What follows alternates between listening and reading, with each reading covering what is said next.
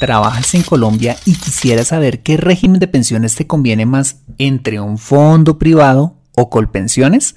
Bueno, acompáñame en este episodio 15 y conoce la respuesta. ¡Let's go!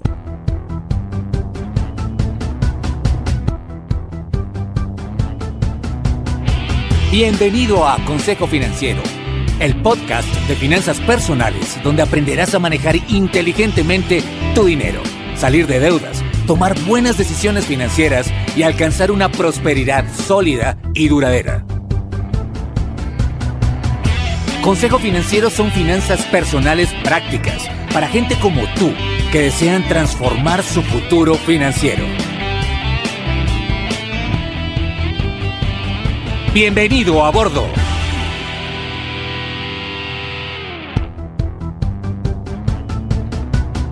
Hola, soy Fernando Fernández y quiero darte la bienvenida a una edición más de Consejo Financiero, tu podcast, tu programa de finanzas personales en el que aprenderás a manejar inteligentemente tu dinero a salir de deudas, a tomar buenas decisiones financieras y los principios para alcanzar una prosperidad sólida y duradera. Como bien lo sabes, tener educación financiera no es algo exclusivo para los gurús en finanzas. No, todo lo contrario, es algo sencillo de aprender que te ayudará a lograr muchos de tus objetivos de vida. Mira, si probablemente eres cerrajero, ecologista, tornero, psicoanalista, cocinero, paleontólogo, te dedicas a la lucha libre, eres periodista o cualquiera que sea tu profesión, tarde o temprano necesitarás saber administrar correctamente tu dinero y así poder crecer en lo que haces. En Consejo Financiero aprenderás de manera práctica todo lo que necesitas para ser un experto de tus finanzas personales. Bueno, te invito a visitar a www.consejofinanciero.com donde podrás encontrar este y muchos más contenidos de finanzas personales que estoy seguro van a ser de utilidad para tu vida financiera. Asimismo te recuerdo que puedes encontrarme en LinkedIn como Fernando Fernández Gutiérrez y en Twitter como arroba consejo acertado.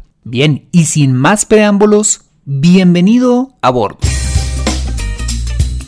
Hoy en día, una de las principales preocupaciones que toda persona nacional o extranjera que aporta al sistema de pensiones en Colombia eh, es saber qué régimen de pensiones le conviene más para retirarse. Si esta ha sido tu preocupación, en este episodio vas a tener los elementos de juicio que te van a ayudar a tomar la mejor decisión. Si quizás eh, esto no ha sido pues objeto de tu atención y mucho menos de tu preocupación, creo que este es un buen momento en el cual puedes empezar a ocuparte y hacer una planeación para tu retiro.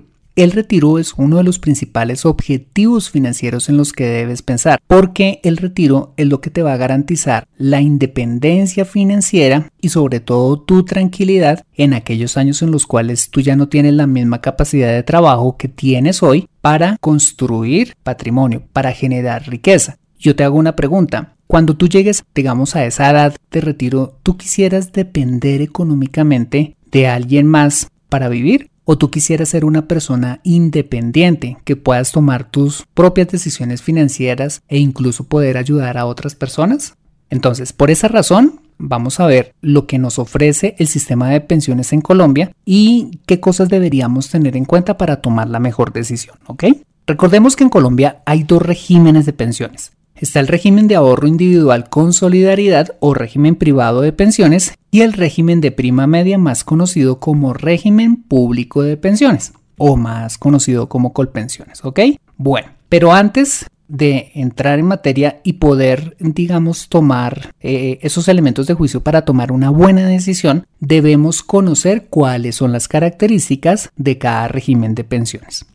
Vamos a arrancar con el régimen de ahorro individual con solidaridad, es decir, los, régimen privado de pensiones. El régimen de ahorro individual con solidaridad es un régimen básicamente gestionado por los fondos privados de pensiones, es decir, por los privados, en el cual construyes tu propia pensión según la cantidad de recursos que ahorres a lo largo de tu vida laboral. Dicho capital lo vas acumulando a través de, ojo, una cuenta de ahorro individual para alcanzar tu jubilación. Este ahorro será la suma de los aportes realizados por las empresas en las que hayas trabajado, tus aportes, que por ley debes hacer siendo empleado o independiente, y la rentabilidad obtenida por los mismos. Esos recursos son administrados por, pues como te lo acabo de contar, por las administradoras de fondos de pensiones y cesantías AFP pues más conocidas como fondos privados de pensiones, ¿vale? Por ley puedes elegir libremente la entidad que más te interese para administrar dicho ahorro, ya sea por la rentabilidad, el servicio al cliente o simplemente con por la marca que, que más con la que más simpatices, ¿vale? Actualmente existen cuatro administradoras de fondos de pensiones. Estas son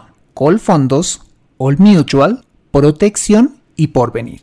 ¿Cómo se calcula el valor de la pensión obtenida en este régimen de pensiones. El valor de la pensión va a estar determinado por el capital alcanzado en tu cuenta de ahorro individual, lo que quiere decir que entre más ahorres durante tu vida laboral, pues vas a obtener una pensión más alta o por el contrario, si ahorras menos, obtendrás una pensión más baja o probablemente no lograrás una pensión.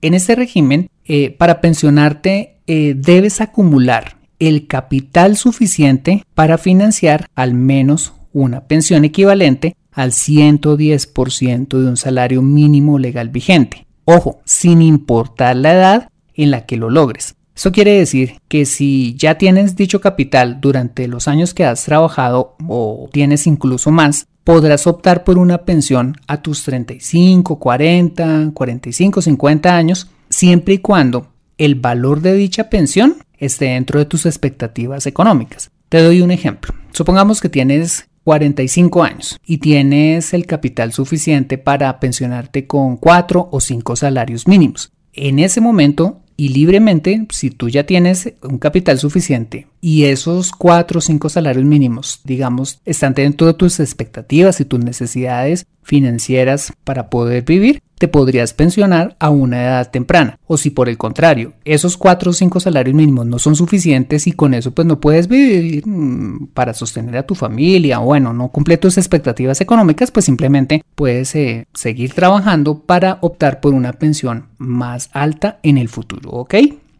Una pregunta recurrente es cuánto tiempo y bajo qué condiciones se garantiza una pensión a una persona que elige retirarse a través del régimen privado de pensiones. La respuesta depende de la modalidad de pensión que elija. Hoy en día existen múltiples modalidades de pensión en el régimen de ahorro individual, pero las más importantes son Primero está la renta vitalicia. La renta vitalicia básicamente es una modalidad de pensión en la que el capital ahorrado es transferido a una compañía de seguros y ésta te pagará una pensión de por vida garantizando incrementos anuales basados en la inflación. Si llegas a fallecer, tu cónyuge la hereda vitaliciamente y tus hijos solamente hasta los 25 años de edad.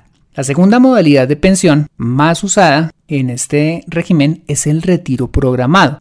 Eh, consistente pues en una modalidad en la que el fondo de pensiones es quien administra tu pensión y te otorga una mesada mm, usualmente un poquito más alta que en la modalidad ofrecida en la renta vitalicia, ¿sí? Que se calcula por supuesto en el monto de tu capital ahorrado, tu edad, tu estado civil, la edad de tus hijos, entre otras variables. Los incrementos anuales, ojo, esto es muy importante, se calculan con base en la rentabilidad de tu capital en el año inmediatamente anterior. Eso significa que podrás tener incrementos en tu mesada pensional por encima de la inflación, que sería lo ideal, pero también debajo de ella o incluso no tener incrementos. Si falleces en esta modalidad, tu cónyuge y tus hijos heredan la pensión y si tu cónyuge fallece, la pensión la conservarán tus hijos hasta los 25 años de edad.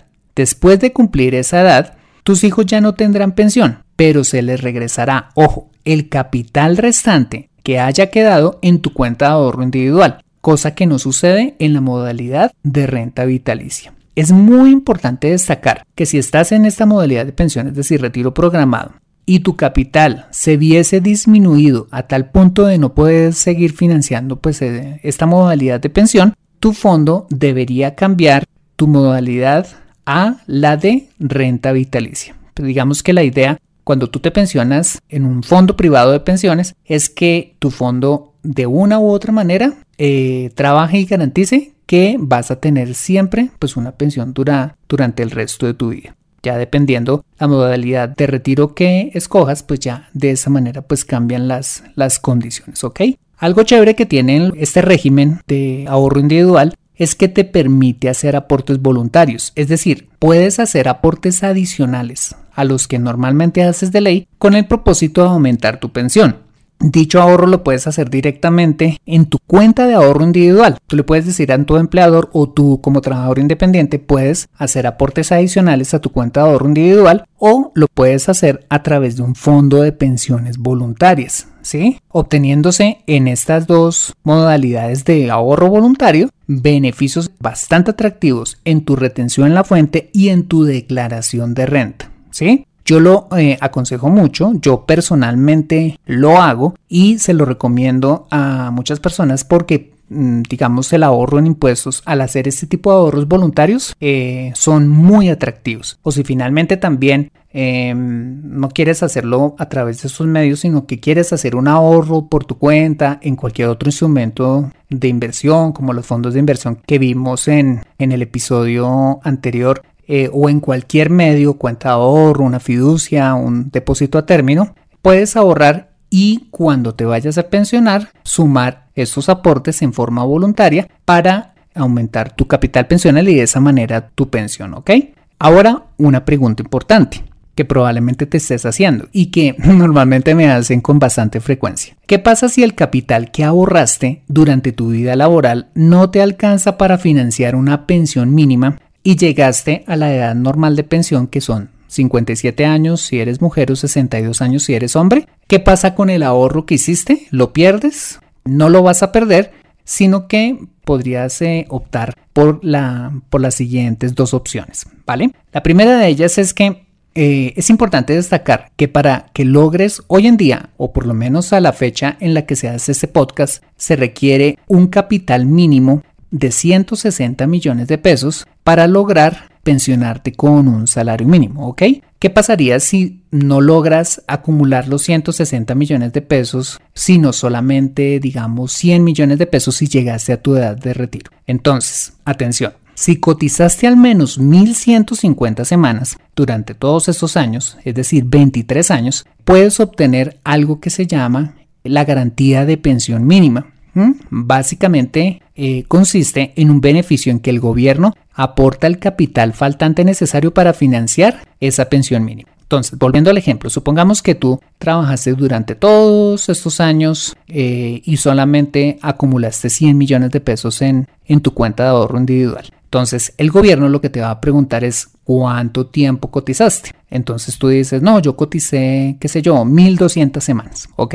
Eh, si cotizaste al menos 1150 semanas, si son 1200 pues es un poquito más, el gobierno dice, ah bueno, por cuanto cotizaste al menos este mínimo requerido, yo te voy a poner 60 millones de pesos más en tu cuenta de ahorro individual y de esa manera te vas a pensionar, ¿ok? Entonces, si no logras el capital y llegaste a tu edad de pensión, pero cotizaste al menos 1150 semanas, el gobierno te va a colocar el resto del dinero que necesitas para lograr esa pensión mínima. ¿Qué pasa en el caso contrario? Si llegaste a tu edad de retiro, acumulaste los 100 millones de pesos, pero no alcanzaste a cotizar las 1150 semanas. Y te faltan muchas para alcanzarlas, digamos que hayas cotizado, qué sé yo, 700 o 600 semanas, en el peor de los casos, tu fondo de pensiones te hará una devolución de saldos por el 100% de lo que ahorraste, ajustado con la inflación más los rendimientos generados menos la retención en la fuente por dichos rendimientos. En el peor de los casos, tu fondo de pensiones obligatorias, administradora de fondo de pensiones, te va a regresar el 100% de lo que ahorraste eh, durante todos esos años em, con rentabilidad y pues obviamente pues menos los impuestos a que, a que hay lugar. Bien, este es el régimen de ahorro individual o régimen privado de pensiones administrado por las administradoras de fondos de pensiones o fondos de pensiones eh, privados, ¿ok? Ahora vamos a ver el régimen de prima media.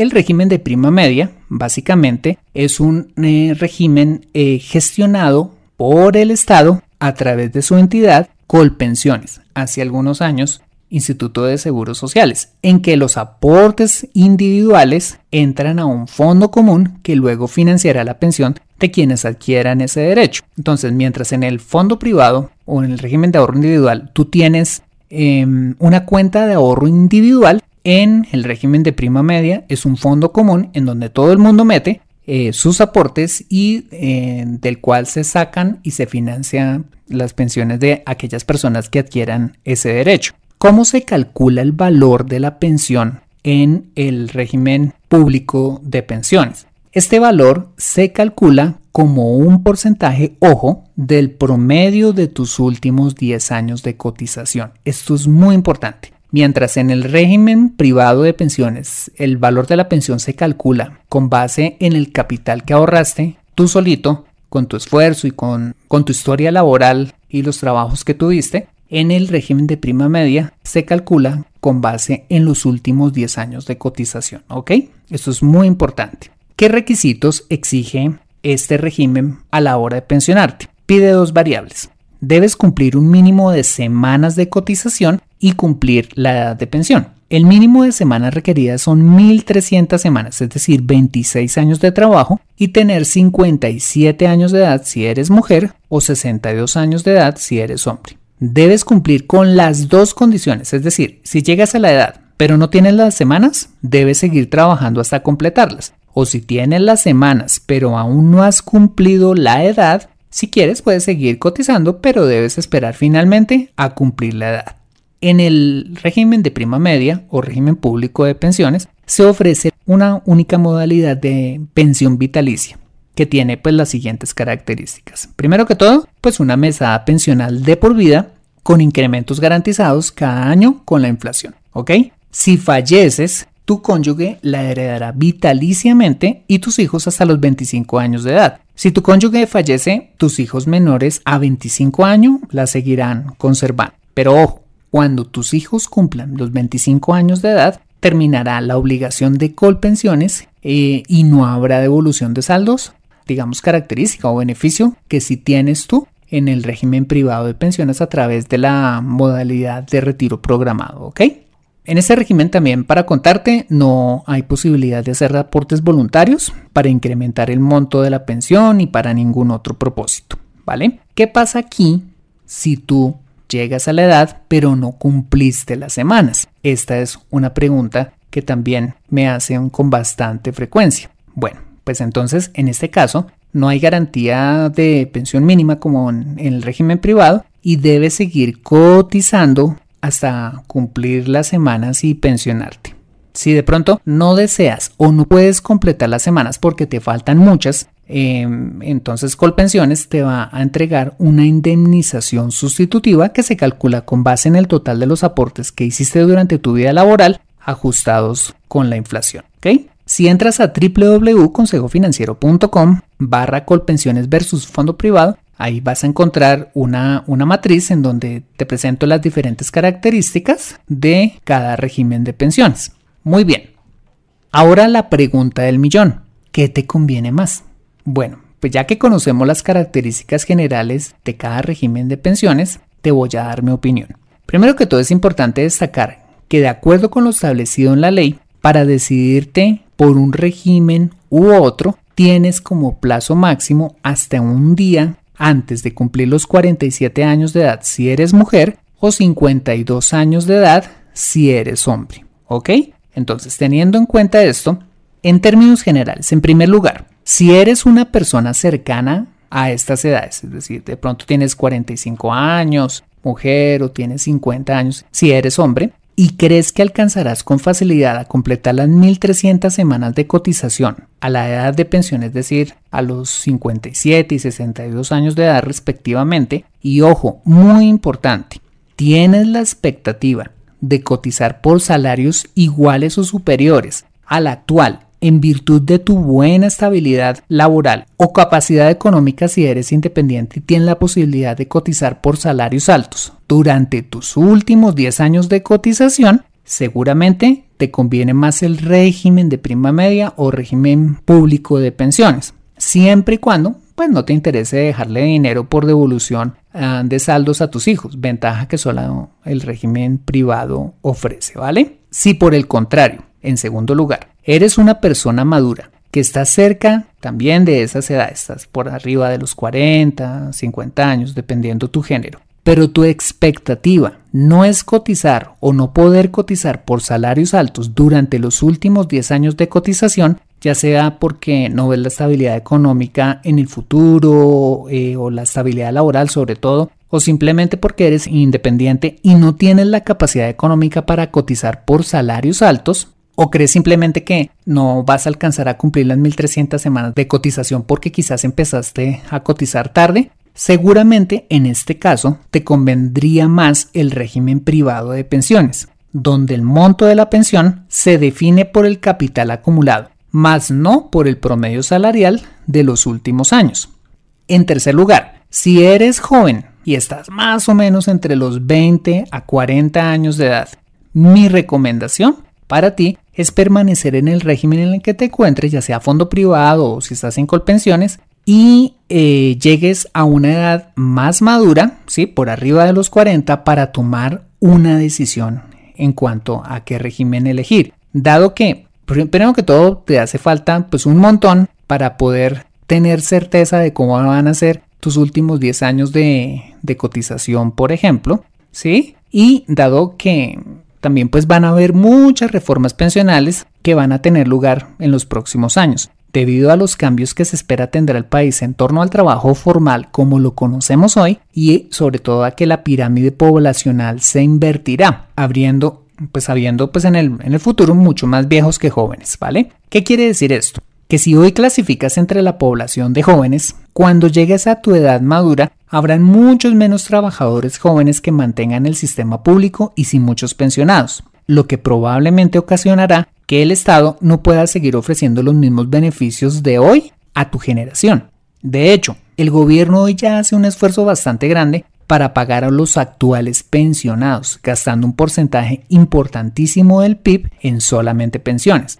La verdad es que no hay garantía que en el futuro e incluso hoy se puedan continuar pagando pensiones con las mismas condiciones de hoy. Pero para resumir este punto, ya sea que seas una persona joven o seas una persona madura, que tengas una buena o, una expectativa no tan buena eh, de cotización en el futuro. Lo que tú sí puedes hacer, independientemente de estas circunstancias, es que ahorres voluntariamente para tal fin ya sea que te pensiones en un fondo privado o te pensiones en Colpensiones. Todo ahorro que tú hagas o toda planeación que tú hagas para el futuro, ahorrando específicamente para tu plan de retiro, va a ser positivo. Si entras a www.consejofinanciero.com, tengo un artículo que se llama ¿Cuánto debo ahorrar para no depender del gobierno? Allí, con base en una fórmula matemática y con un simulador, podrías calcular cuánto podrías o cuánto deberías ahorrar hoy para lograr una meta de retiro en el futuro. ¿Ok? Hasta este punto quizás ya te sientas un poco abrumado con toda esta información de regímenes de pensiones, de leyes, de requisitos de semanas y demás. La buena noticia es que para ayudarte a tomar una buena decisión, el gobierno, a través de la ley 1748 del 2014, estableció que a partir de octubre del 2016 tuvieras derecho a la doble asesoría. Básicamente una herramienta mediante la cual una persona que desee cambiarse de régimen como tú eh, debe primero recibir una asesoría personalizada en cada régimen para saber qué le conviene más. Esta, digamos, esta asesoría es una simulación en donde ingresando toda tu información, es decir, tu edad, estado civil, sobre todo tu historia laboral, salarios cotizados y demás, eh, te van a decir, dependiendo pues tu expectativa laboral al futuro, en dónde podría convenirte más pensionarte, ¿ok?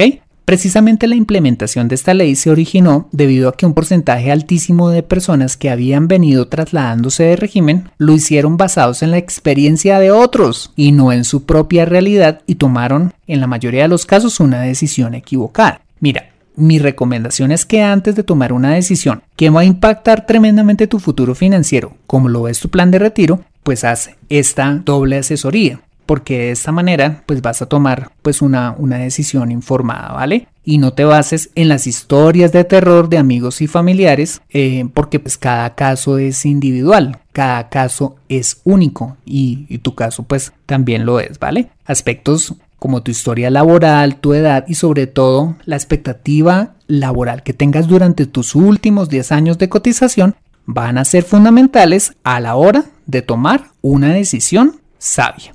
Si quieres ingresar a www.consejofinanciero.com barra colpensiones versus fondo privado, Allí vas a encontrar todas las notas de este programa y vas a encontrar eh, una serie de videos ilustrativos que habla más en detalle de lo que te he enseñado en este episodio. Y también al final vas a encontrar un simulador en donde tú puedes ingresar los datos y puedes hacer una simulación de con cuánto te vas a pensionar en Colpensiones y con cuánto te pensionarías en el fondo privado, eh, determinando pues unos supuestos de eh, cotización a futuro. Aprende a comprar inteligentemente en Consejo Financiero. Ok, este ha sido el episodio número 15 de Consejo Financiero. Si te ha gustado, házmelo saber suscribiéndote y dejándome una valoración honesta de 5 estrellas en iTunes o dándome un me gusta en SoundCloud, iBox, Stitcher Radio, Tuner Radio o donde quiera que escuches este programa. Mira, si lo haces, sabré que este podcast está siendo útil para ti y me ayudarás a llegar a muchas más personas en toda Hispanoamérica. Asimismo, te invito a, compartir este episodio con tus contactos, familia o amigos que consideres les sea útil este episodio para su vida financiera. Recuerda suscribirte a www.consejofinanciero.com para mantenerte actualizado de todos mis contenidos y para recibir tus preguntas o sugerencias de temas que quisieras desarrollar para ti en este podcast. Esta parte sería muy importante para mí porque de esta manera puedo dar contenidos que sean de interés para ti y para muchas más personas, ¿ok? Bueno, soy Fernando Fernández, tu asesor financiero y anfitrión de este programa. Mis agradecimientos a José Luis Calderón, quien hace posible la edición de este podcast. Bueno, muchas gracias por compartir tu tiempo conmigo y recuerda, Consejo Financiero son finanzas personales prácticas para gente como tú que desean transformar su futuro financiero. Nos vemos en el siguiente episodio. Chao.